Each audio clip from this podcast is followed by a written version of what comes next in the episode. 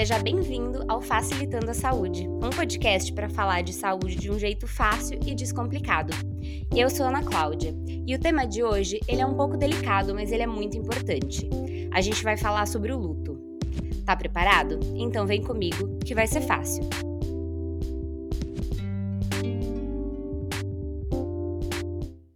É muito provável que você já tenha passado por isso perdas.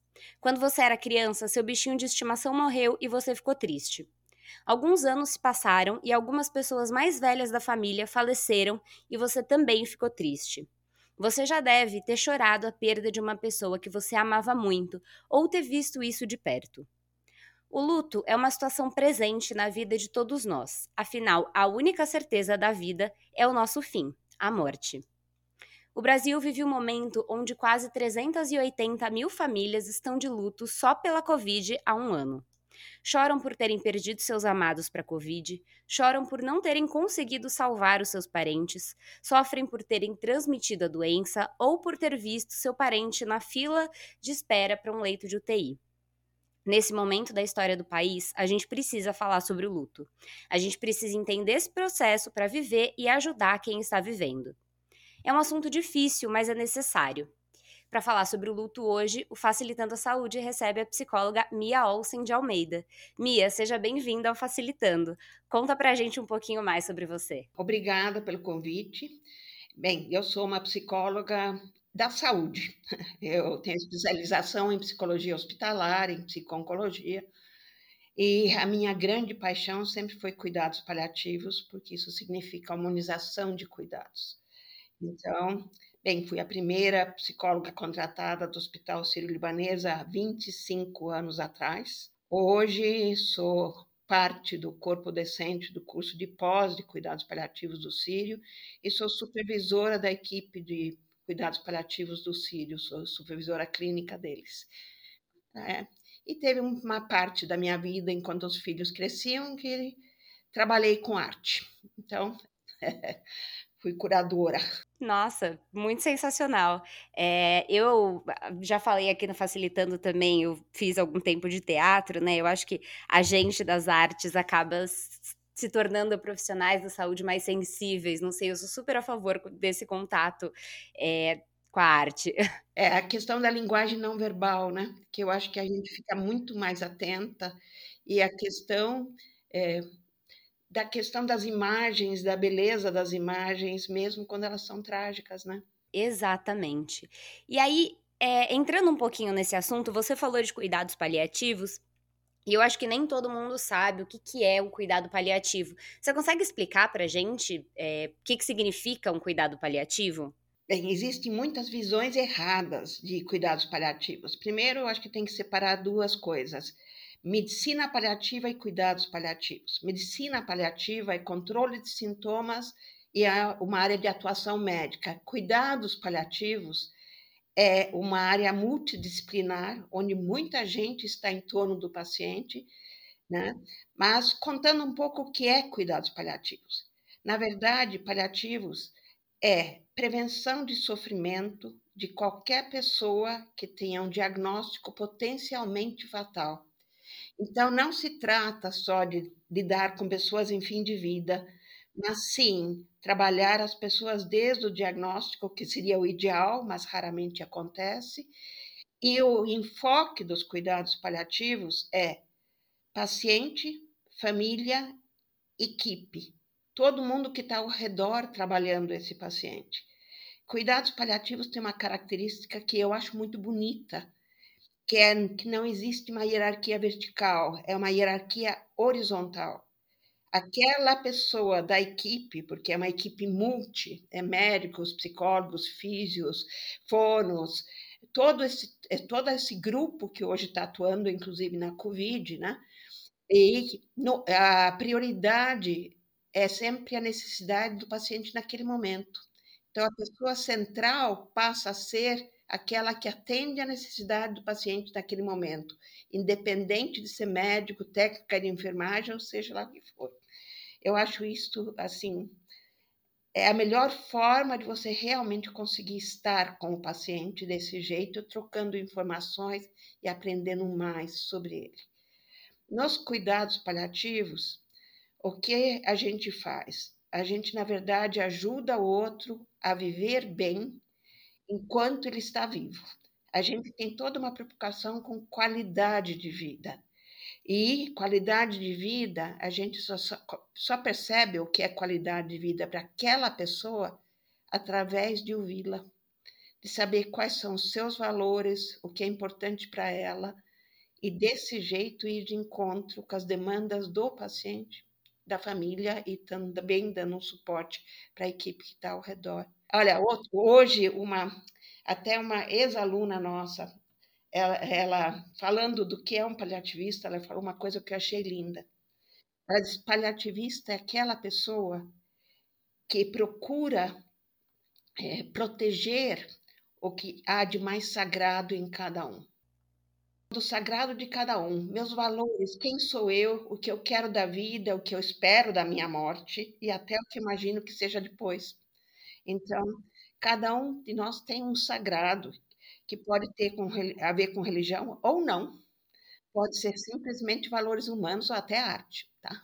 Uma bela definição. É, e eu acho legal trazer essa definição logo no começo, porque tem muita gente que, que não, não é muito da, né, que não é da área da saúde, que acha que cuidados paliativos é só aquela, aquele cuidado que a gente dá para a pessoa ali no leito de morte, né? Nos últimos momentos dela de vida, mas não é exatamente desse jeito, né? É de fato pensar no que ela precisa naquele momento.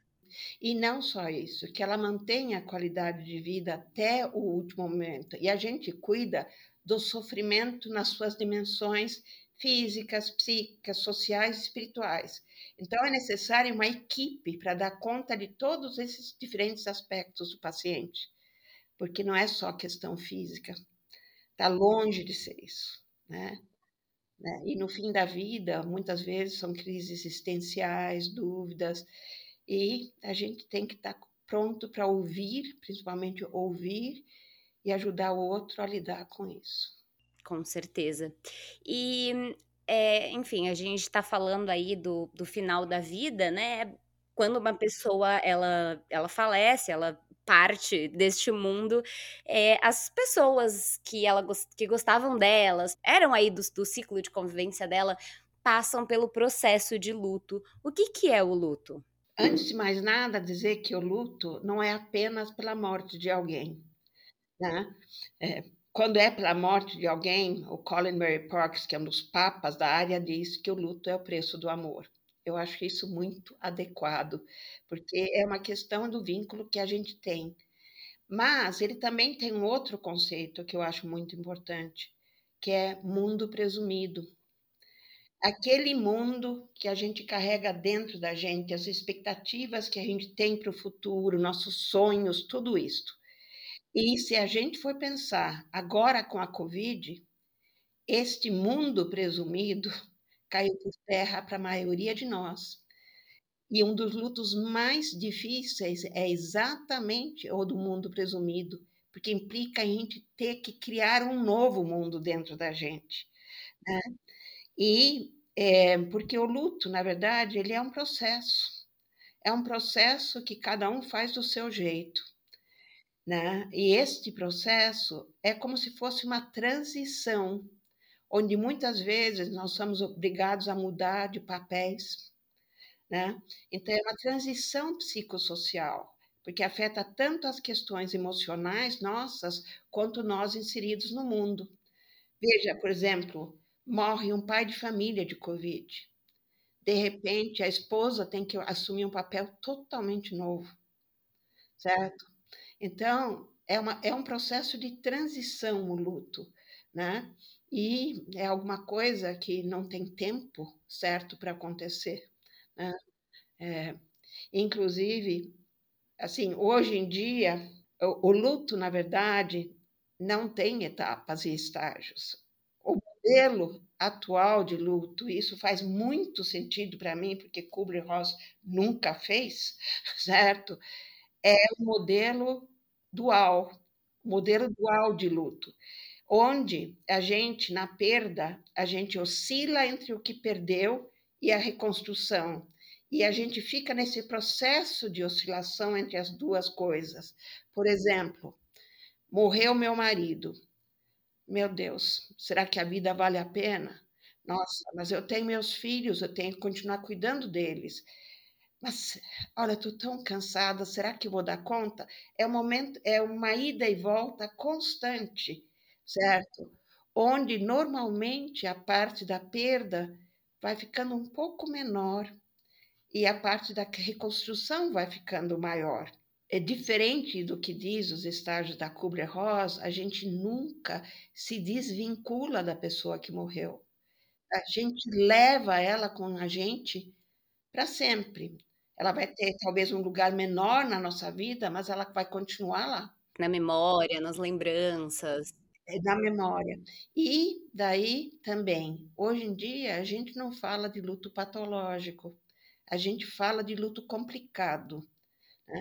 Eu acho que toda a nossa visão, é, eu sou muito defensora de uma visão salutogênica da área de saúde, onde saúde e doença é um contínuo onde cabe a nós, profissionais de saúde, cultivar o lado saudável e evitar patologizar, certo?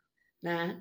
Então, isto é a questão de desenvolver saúde. Então, luto complicado, quando a pessoa fica só na perda, é um luto crônico. É um luto que vai levar muito tempo, quando mantém o quarto igualzinho, quando a pessoa morreu, quando ela não consegue ir em frente. Quando ela logo parte para a reconstrução e tipo, não, já vai começar a fazer coisas e não entra em contato com o luto, é um luto adiado. Esse é um luto, é um luto que um dia vai estourar por alguma coisa, por um gatilho qualquer, é, que pode ser até bater o carro, certo? E de repente vem tudo isto, porque é algum tipo de perda também, né? Enquanto você falava, eu, eu me lembrei que em algum né? No passado eu trabalhava com muita gente que é, com cuidadores de pessoas com Alzheimer, né? E eu acho que é, eu percebo, né, que muitos familiares, enfim, esposas, maridos, filhos, vivem aí o luto no momento de um diagnóstico, como, por exemplo, da doença de Alzheimer, né? Que é uma doença que não tem cura, é uma doença progressiva, e, e é muito difícil lidar com isso, né?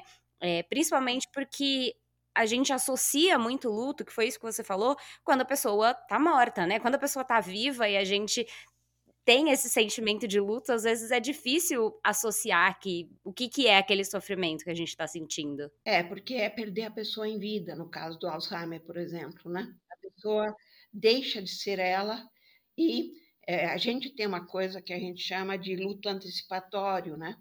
Que é essa questão de que você convive com a possibilidade da perda e você vai começando a trabalhar isto. Uma das coisas que eu sempre digo que a palavra aceitar para mim não devia existir, porque eu acho que ninguém aceita perder pessoas queridas, né? Porque, mas eu acho que cons conseguir conviver com isso, ir incorporando isso, digerindo isto e conseguindo escrever uma história ou que seja importante, onde essa pessoa é importante para a gente e onde a gente foi importante para ela, pode nos ajudar bastante. Perfeito. E uma coisa que eu queria te perguntar, sobre, principalmente sobre o luto, é se uma pessoa que está passando por esse processo de luto é, é possível que ela somatize, então que ela, que, que ela tenha sintomas físicos, né? Que o sofrimento deixe de ser só um, um sofrimento mental e passe a ser um sofrimento físico de fato. Sim, isso acontece sim. Algumas pessoas somatizam mais, outras menos, certo? Mas assim, tem pessoas que são mais sensitivas, quando falam, já dizem: Nossa, isso foi como um soco no estômago, isso foi como uma pontada no meu coração. Uma pessoa dessas provavelmente vai somatizar bastante. Mas o que também acontece no luto é que a memória fica altamente prejudicada, a capacidade de concentração também. E às vezes as pessoas ficam assustadas porque elas ouvem coisas por exemplo, ouvem os passos da pessoa que morreu no corredor, de repente estão andando na rua e acham que estão vendo a pessoa, A gente tem memória física. É lógico que algumas religiões explicam isso de outro jeito. Mas então, eu diria que muitas das coisas, isso acontece com todo mundo no luto. A questão da memória e a capacidade de concentração. Você fica naquele ponto que você não consegue ler, porque você não retém o que você leu. No máximo, se dá conta de folhear uma revista, certo? Mas, sim, pode dar dor de estômago, pode dar insônia, pode dar taquicardia, pode dar um monte de sintomas físicos e a pessoa não se dá conta da conexão entre uma coisa e outra. Por isso que a gente, no curso de cuidados paliativos, trabalha muito a questão do autoconhecimento dos alunos, para que eles sejam capazes de perceber essas coisas em si, porque se conseguirem perceber em si, são capazes de perceber no outro. Mas se não conseguirem, por exemplo, nomear suas próprias emoções, não vão conseguir nomear do outro nem entender que sintomas desse tipo podem ser sintomas de luto e não simplesmente sintomas físicos de alguma coisa mais orgânica. Obviamente que orgânico não está excluído, né? É, e você comentou, eu acho que eu queria é, explorar um pouquinho mais sobre aquilo de, é, né, que hoje vocês não falam mais sobre luto patológico, né, mas sobre é, enfim, luto prolongado. E aí eu queria é, entender um pouquinho, assim, sobre a importância da gente viver o luto, né? É, porque te, isso que você falou, tem muita gente que acaba jogando as coisas para debaixo do tapete, ou se distraindo, ou enfim. É, sei lá, deixando para sofrer uma outra hora. Eu já ouvi de muita gente, ai, não tenho tempo de sofrer, sabe? Enfim, esse tipo de coisa. Olha, na verdade, as pessoas vão ficar oscilando né? E sim, é importantíssimo viver o luto, entrar em contato com a perda, porque isso significa reconhecer que você perdeu algo que foi importante. Significa, inclusive, reconhecer a importância do outro, certo? Mas não dá para ficar vivendo o luto 24 horas por dia, não. Então, esse movimento de oscilação entre reconstrução e perda é muito importante certo? Porque realmente você falou do luto adiado, um dia vai estourar. E daí vem, muitas vezes, vem depressão, vem uma série de coisas. Ele vem muito maior do que ele viria. Muito maiores do que seria, porque no luto a tristeza é normal. Tanto que luto não é uma coisa que se medique. Luto não, não é para ser lidado com remédio. É, em muitos casos, é necessário terapia de luto, que inclusive é uma terapia mais específica, trabalhando a questão da perda, né? Não é todo mundo que precisa. Mas, por exemplo, na Inglaterra, é, eles implantaram um serviço de atendimento de luto, principalmente para pessoas de terceira idade, que não é por bondade, é porque o que, que acontece? Viúvos e viúvas, quando ficam viúvos e viúvas, normalmente adoecem mais e oneram o sistema de saúde. Os homens, porque deixam de se alimentar bem, muitas vezes passam a beber, fumar mais. As mulheres, porque não conseguem organizar a vida. Então, é, tem isso, e isso não é feito necessariamente por psicólogos, isso é feito por é, voluntários treinados para esse tipo de trabalho, porque realmente o luto não trabalhado pode levar ao adoecimento. Sim, com certeza. Como, como todos os momentos da vida merecem atenção e merecem ser vividos, o luto também é um deles, né? É, e enfim, não, não dá pra gente. A gente até resolveu falar sobre o luto por conta da Covid, né? É, nesse momento da Covid, a gente vê em muitas redes sociais é, depoimentos de muita gente com medo da intubação, por exemplo, perguntando pro médico se vai morrer. É, e, e, assim, como você trabalha muitos anos em equipes né, de, de paliativos, como que é para a pessoa que, enfim, por exemplo, está no fim da vida, ou então nos casos agora da Covid, né? Enfim, que as pessoas estão sendo entubadas e aí muita gente acha que ali é o fim da linha, né? Não, não é necessariamente o fim da linha. É, como, como que é para a pessoa saber que ela, a vida dela está chegando no fim? Como a equipe de saúde atua nesses momentos, enfim? Olha, primeiro, não tem receita pronta. Eu acho que isso é uma das coisas bonitas dos cuidados paliativos. A gente trabalha sob medida daquele paciente. Então, em primeiro lugar, está a questão da escuta, quando o paciente consegue se comunicar. Né?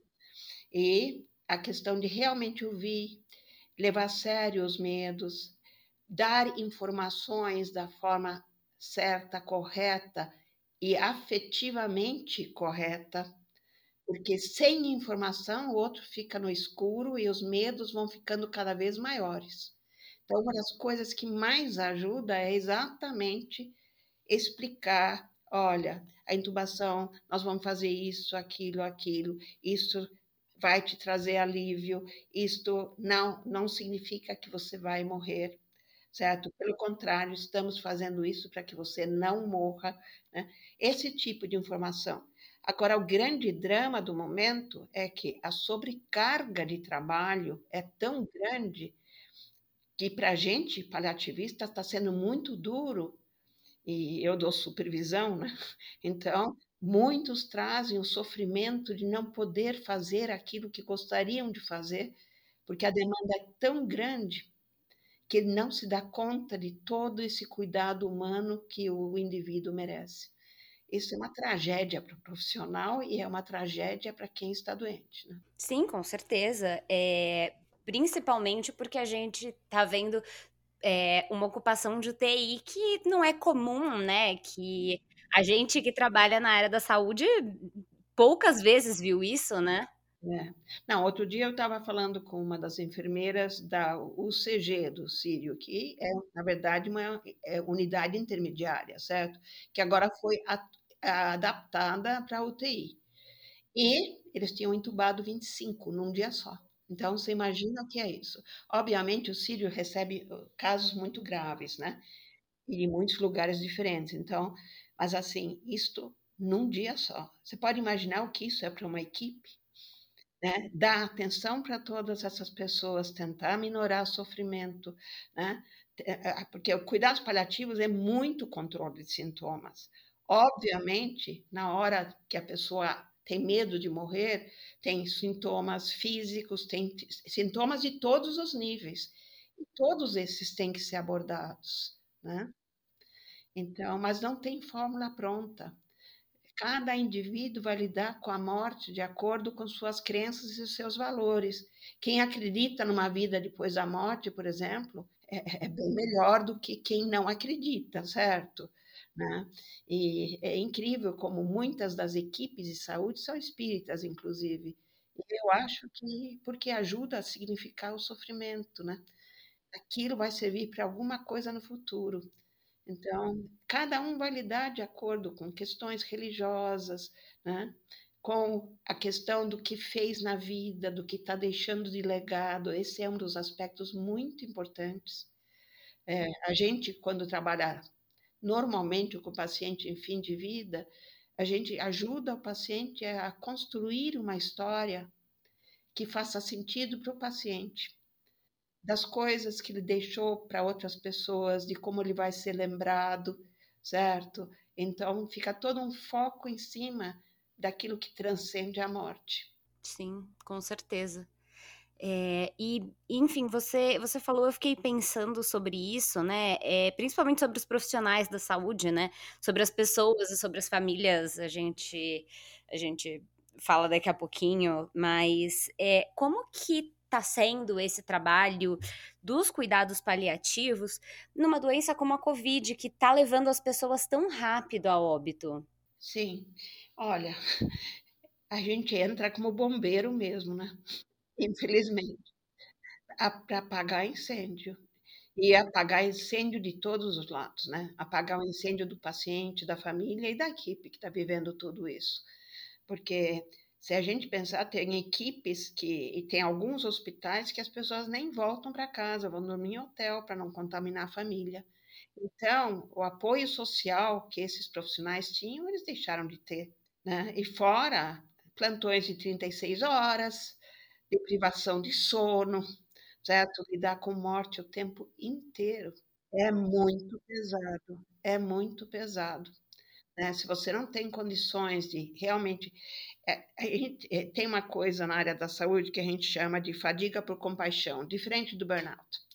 Na fadiga por compaixão, o profissional não se desumaniza, ele continua trabalhando porque ele, ele realmente é importante, ele sabe que ele faz diferença. Então, tem a satisfação por compaixão, que é o antídoto do cansaço, dele saber que ele está fazendo diferença.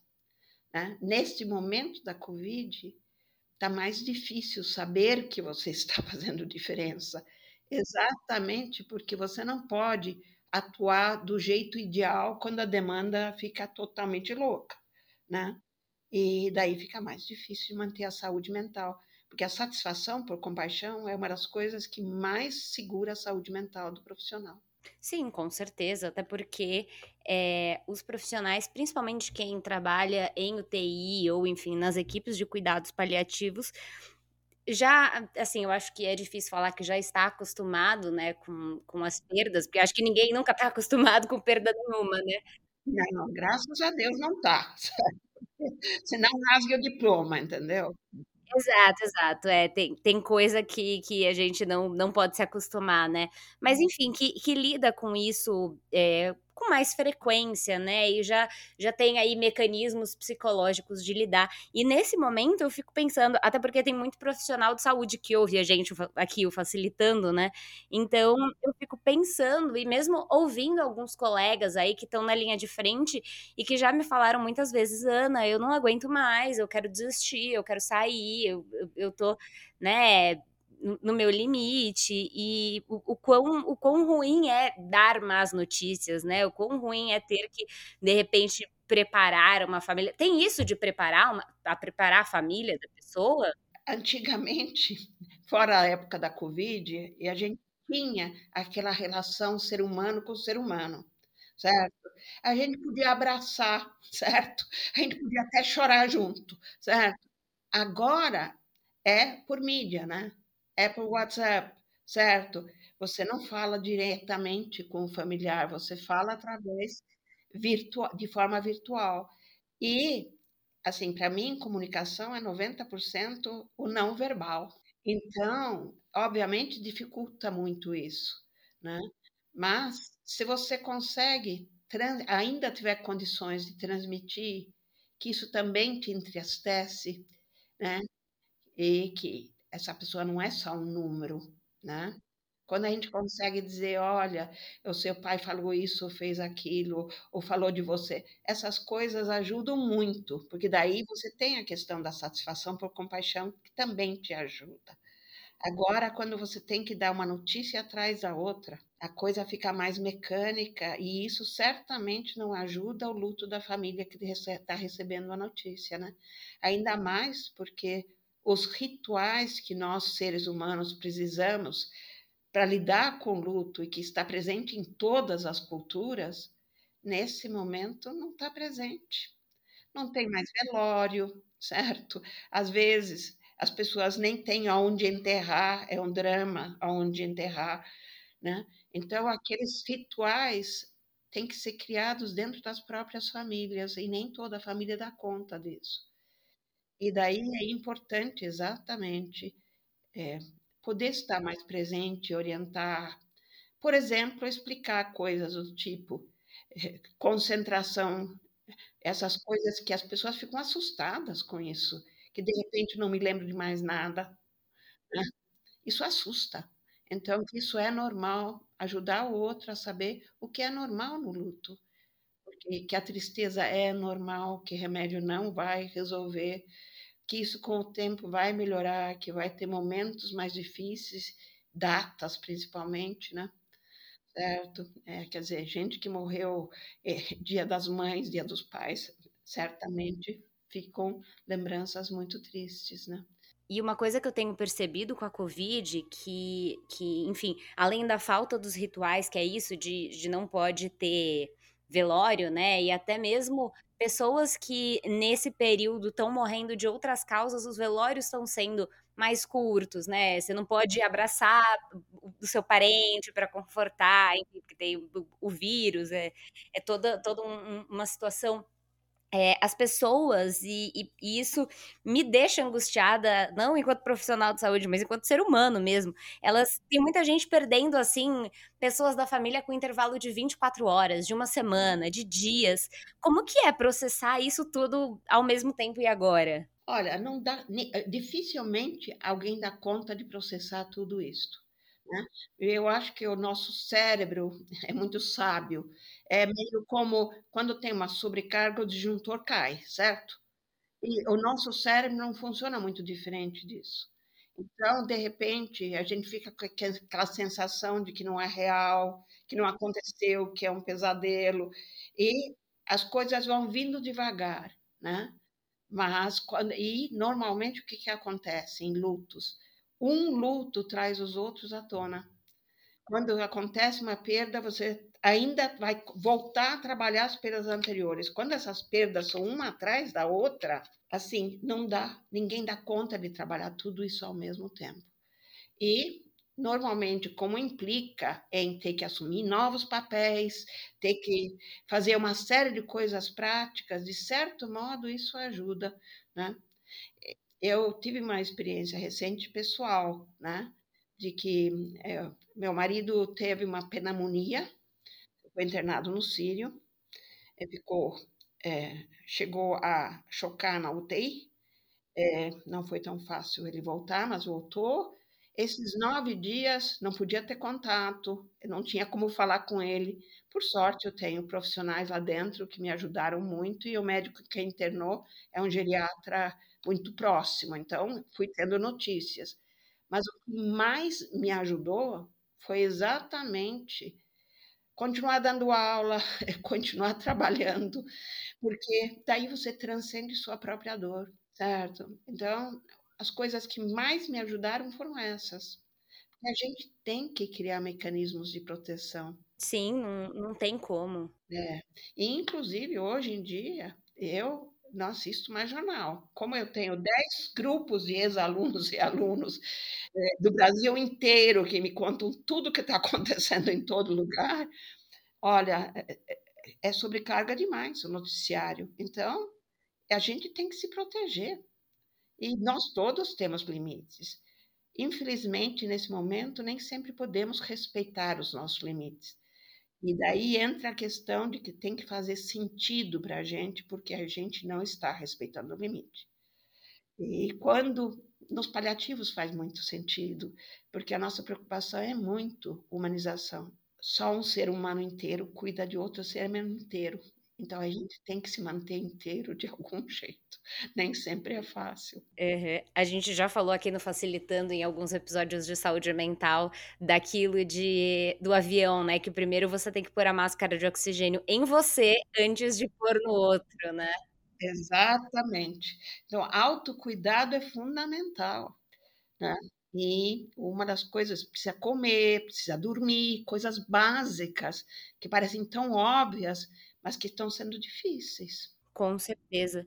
Você você falou sobre essa experiência, né, que que você teve com seu marido, eh, há alguns anos, acho que faz uns 3, 4 anos na minha família, assim, em um intervalo de acho que um ano, a gente perdeu 4 tios, assim, os tios da minha mãe, né. Então, eh, chegava até a ser curioso, né, porque, tipo, a cada 2 meses a gente tinha que avisar no trabalho que a gente não iria naquele dia, porque iria no velório do tio, e aí parecia quase uma desculpa esfarrapada, mas de novo seu tio morreu, e a gente, sim, de novo. Porque aconteceu tudo assim, de repente, de uma hora para outra, né? As pessoas faleceram num intervalo muito curto. E aí, até hoje, ficou, né? Assim, já, já faz muito tempo. Mas pra gente da família, é, assim, só sobrou uma tia-avó de todos, assim, pra ela, coitadinha. Porque morreu a irmã, aí depois o irmão, aí a cunhada e o outro irmão. E a gente já não, não sabia mais como dar a notícia para ela, porque ela já é idosa, enfim. Foi, foi super complicado, assim, pra gente lidar com isso, pra gente lidar e para dar a notícia para ela que ia se vendo cada vez mais sozinha, né? É, mas isso num contexto onde a gente podia ir visitar, onde a gente podia abraçar. Pois é, podia dar apoio, tudo isso. Agora, realmente, é, as pessoas mais idosas, às vezes eu acho que até são meio protegidos em termos psiconeurológicos, né? Eu lembro muito do meu sogro, já com mais de 80 anos, quando tinham que dar uma notícia de falecimento para ele, certo? E as pessoas vi, chegavam todas cheias de dedos, e ele dizia, antes ele do que eu. Sim. Era o jeito dele lidar com isso. E, é o mecanismo de proteção deles. Sabe? Assim, então, é, parece que, olha, se a gente for pensar em termos de perdas, tem perdas que são, entre aspas, mais naturais, que são os tios avós, os avós. São as pessoas mais velhas, ou as pessoas que já estavam doentes de alguma maneira. Agora, perder filho, certo? E, e infelizmente também crianças estão morrendo de Covid, certo? E toda essa questão de quem trouxe a doença, como foi, que nós nunca vamos ter resposta. Eu me protegi super. Eu sou terceira idade, eu tenho 75 anos. Mas eu peguei Covid. Né? Graças a Deus, sem problema pulmonar, mas dor de cabeça lacinante de três semanas, bem, continuei dando aula. Aliás, foi até engraçado, porque fui dar aula na saúde mental. Primeira aula da manhã, eu não sabia que eu estava com Covid. Na segunda aula, eu já sabia. É, mas assim, eu acho que quando a gente consegue deixar a gente um pouquinho de lado e, e consegue significar o que a gente está fazendo, isso ajuda muito. Agora, é deixar a gente um pouquinho de lado, certo? Não demais, porque senão você se estoura, né? E daí você não cuida de ninguém. Uhum. E, e falando em, em pensar na gente, você falou um pouco sobre ver as notícias. É uma coisa que eu confesso que, assim, não, não estou me alienando, até porque aqui no Facilitando a gente faz episódio de notícia, né? Mas é, cada, cada dia que eu assisto lá o Jornal Nacional e aí acaba com a quantidade de mortos, assim, quase 380 a gente já tá, né? É, não sei, te, te pergunto, Mia, a gente, a gente, país, mundo, sei lá, tá vivendo uma espécie de luto coletivo com tudo que está acontecendo? Olha, lembra-se do conceito de mundo presumido? Né? O nosso mundo presumido, quando ele muda, quando ele cai por terra, é um luto daqueles. Né? E eu acho que talvez o luto maior seja o do mundo presumido, o mundo onde era previsível, que era mais seguro, que agora a gente não tem. Porque se a gente pensar bem, a gente sabe muito pouco sobre Covid, né? Então, falta informação, falta tudo isto, né? E, mas também, assim, chega uma hora, bem, eu tenho as notícias pelos, pelos médicos do Brasil inteiro. Então, eu sei que agora em Porto Alegre está melhor, está pior no Espírito Santo, no Rio, sei de tudo isso aí. Então, o Jornal Nacional. Agora, falando de luto coletivo, o que eu acho mais do que um luto coletivo, nós estamos vivendo uma ansiedade coletiva, né? Realmente ansiedade, certo? De esse medo, essa incerteza de não saber o que vai acontecer amanhã, né? Que nós podemos ser os próximos, que antigamente lidava isso com muito com paciente oncológico, né? De que aquela curiosidade até meio mórbida de algumas pessoas, não, mas você está com câncer, é por causa disso, daquilo, daquilo, que era uma forma até meio de dizer, eu não vou ter, certo? Agora não tem como fazer isso, né? Por mais que você se cuide, você não tem certeza.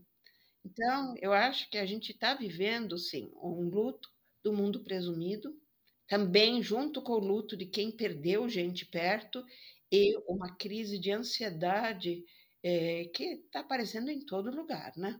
Uhum, eu acho que quem não está mal de saúde mental não, não tá entendendo um pouco da realidade que a gente está vivendo agora, né?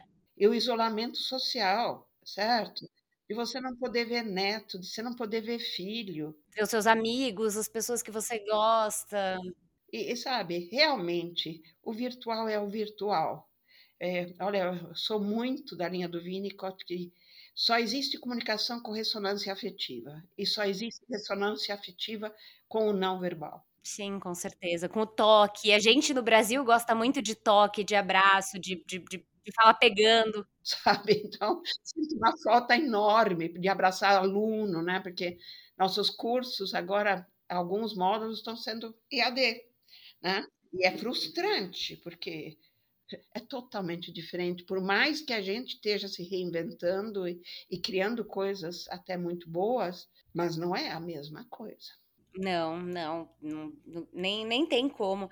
E uma coisa que que eu acho, assim, né, que até a coisa do que você falou do mundo presumido, né, eu acho que tem ainda uma coisa de do do luto da da vida que ficou pra trás, né. Exatamente, do mundo presumido que ficou pra trás. Exato, a gente não pode mais sair pra pra tomar um café ou pra almoçar ou pra, hã, sei lá, a gente até pode, né, tipo: "Ai, vamos fazer uma caminhada juntos", assim, né, de máscara e tal, mas não é a mesma coisa. Não, não é a mesma coisa, porque existe um fantasma presente o tempo inteiro, né, que é o Covid.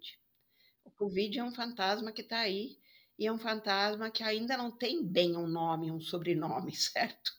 Né, porque aquelas coisas normalmente aquilo que é concreto é mais fácil lidar do que aquilo que é abstrato. Sim, com certeza. E uma pergunta, Mia, eh, no caso das crianças, eu eu sempre tive essa dúvida de como que a gente ajuda uma criança que, por exemplo, perdeu os pais ou os avós. Nesse momento, tá tem muita muita criança perdeu vovô e vovó, né. Como que a gente ajuda uma criança a passar pelo processo do luto? Olha, a a criança um pouco de depende obviamente da faixa etária. Tem criança que ainda tá naquela fase até 5 anos, onde ela não entende a morte como algo permanente, certo? Os personagens dos desenhos infantis morrem e voltam, então também os mortos vão voltar, certo? E essa então depende muito da faixa etária onde está a criança. Também não tem fórmula mágica de novo, certo? Mas assim, a criança normalmente faz sintomas. Os sintomas são alteração na questão de se alimentar, problemas de insônia, ah, questões de concentração e atenção, ou seja, cai o rendimento escolar. Essas coisas a gente tem que estar muito atento. E é, que a criança seja realmente incluída dentro do processo, para ela poder ir vivendo, entendendo mais, obviamente falando numa linguagem mais pertinente em relação à criança, mas, assim, certo, o vovô está muito doente, né, e a usar a palavra morte é muito importante, porque a criança fantasia, certo? Uhum, usar aquela coisa de o vovô virou uma estrelinha Pode ser um drama, viu? Porque de repente eu quero viver mor eu quero virar uma estrelinha também, sabe? Não, então a gente não sabe qual é a fantasia da criança.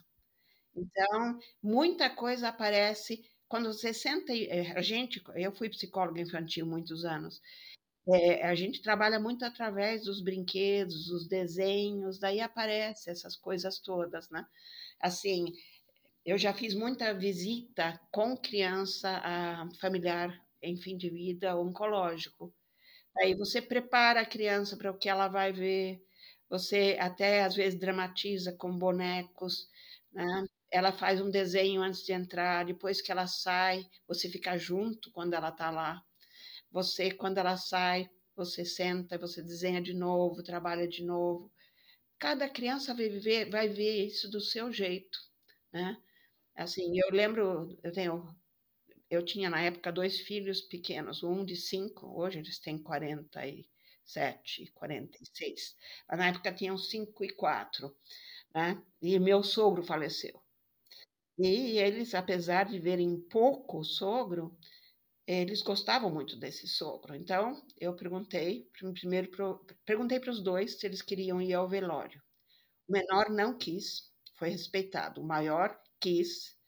Foi lá, quis botar a mão no avô para sentir se ele realmente estava frio, certo. Chorou, chorou, chorou, certo. Então, se você você tem que estar muito próximo, né. O o menor não quis, mas ele criou seus próprios rituais, né.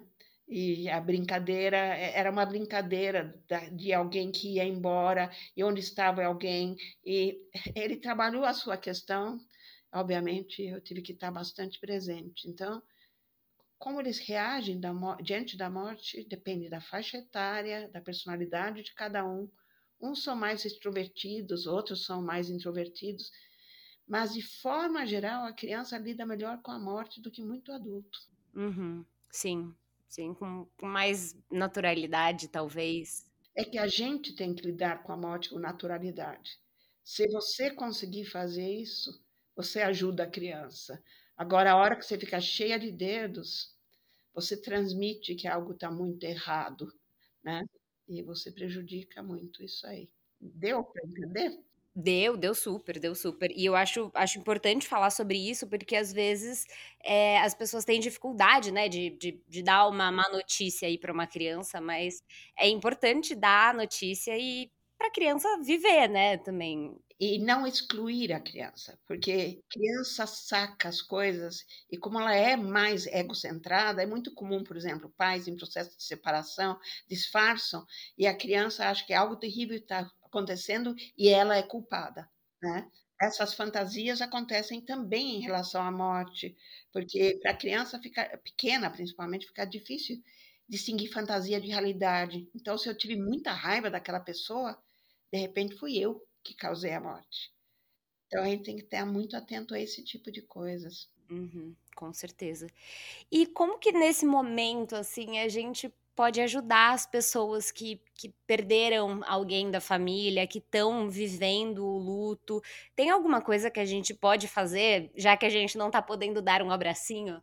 Olha, a escuta, certo? Realmente, sabe, permitir que a pessoa fale, fale da pessoa que morreu, da importância que tem, porque essa história de construir uma história, uma narrativa, ajuda muito no processo do luto.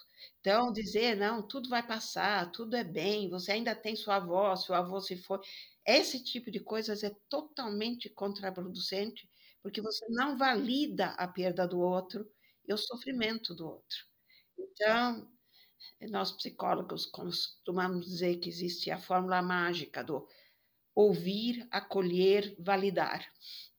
Certo? E é muito isso que a gente tem que fazer, porque só aquela pessoa, você vai ver que dez parentes perderam a mesma pessoa e a perda é diferente para todos os dez. Depende do papel que essa pessoa tinha na vida dessa pessoa que perdeu. Então, dentro de uma mesma família, os lutos podem ser totalmente diferentes e não podem ser desvalidados. Com certeza. É, até mesmo, tem muita gente que tem dificuldade, né? Que sabe que sei lá, o seu vizinho perdeu a mãe, ou enfim, alguém, né? O é, que, que eu falo para essa pessoa, né?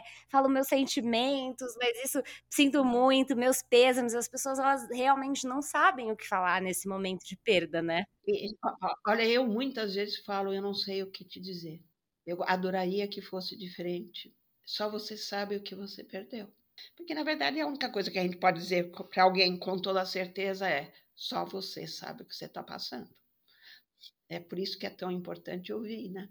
Sim, com certeza. Eu geralmente, assim, eu, eu costumo falar assim: se eu puder fazer alguma coisa por você, conte comigo. Se tiver alguma coisa que eu possa te ajudar, é, né, me avisa, enfim.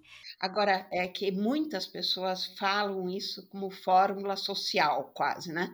Olha, qualquer coisa pode contar comigo. Então, você conseguir transmitir para o outro: olha, eu realmente Sinto muito para a situação em que você está. Para mim seria muito bom poder te ajudar em alguma coisa. Então, saiba que se você precisar de alguma coisa, se precisar de compra de supermercado, se você pode contar comigo. Assim, concretizar mais, não ficar tanto no abstrato, sabe? Sim, com certeza. É, no, no, começo da pandemia, uma vizinha minha perdeu o marido e a gente fez isso, né? Eu e a minha mãe, a gente levou um bolinho para ela, né? Como, como uma forma aí de, de acolhê-la, né? Também a gente aqui no Brasil tem muito essa relação com a comida, né? De... É uma coisa bonita, diga-se de passagem, né? Exato, exato. Eu, bom, eu, eu gosto muito de comer, né? Então sou muito suspeita para falar. Mas, né, levar aí um, um bolinho para pessoa, um, um, um chazinho, algum, alguma coisa né, que, que deu um quentinho aí no coração dela, né? É, o ritual judaico é muito bonito, né? Nesse sentido, porque eles realmente é uma semana que a família não faz nada, que todo mundo traz comida, é, assim, realmente cuidam, né? Eu acho muito bonito isso da cultura judaica, né? Porque cada cultura tem seus rituais, mas também é importante até perguntar: olha, você gosta mais de doce, você gosta mais de salgado?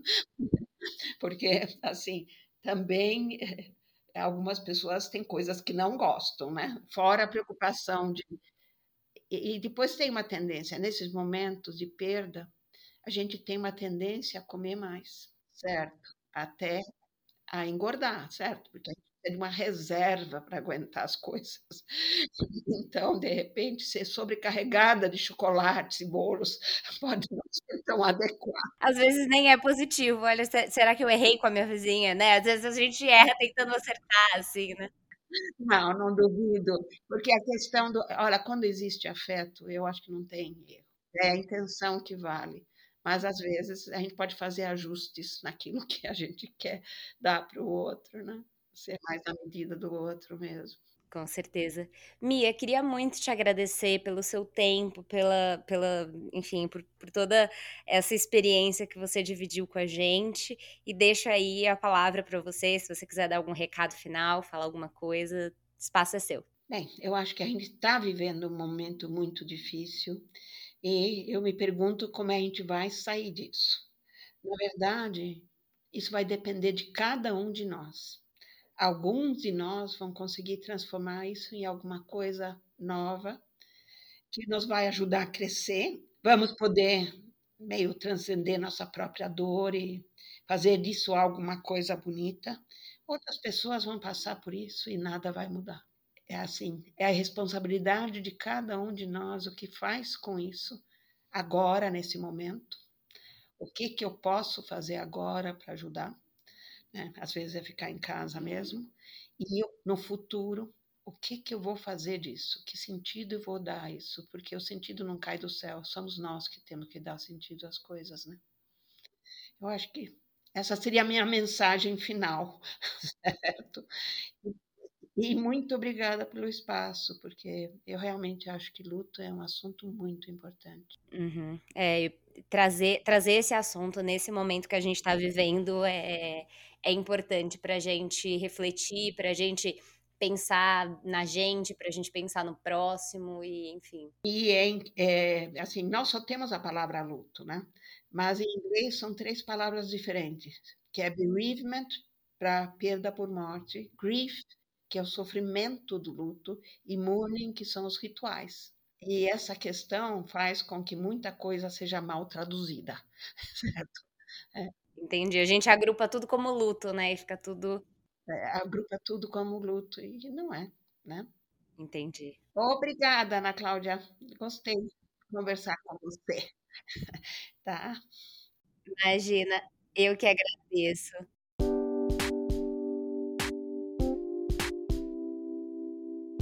Esse foi mais um episódio do Facilitando a Saúde. Eu tenho certeza que ele te ajudou a descomplicar algum tema ou então a aprender sobre alguma coisa que você nem sabia que era complicada. Toda sexta-feira a gente volta, trazendo conteúdos de qualidade para facilitar a sua relação com a sua saúde e também com a doença no momento em que ela aparecer.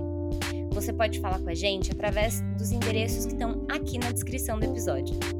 Facilitando a Saúde, um podcast para falar de saúde de um jeito fácil e descomplicado. Tá preparado? Então vem comigo que vai ser fácil.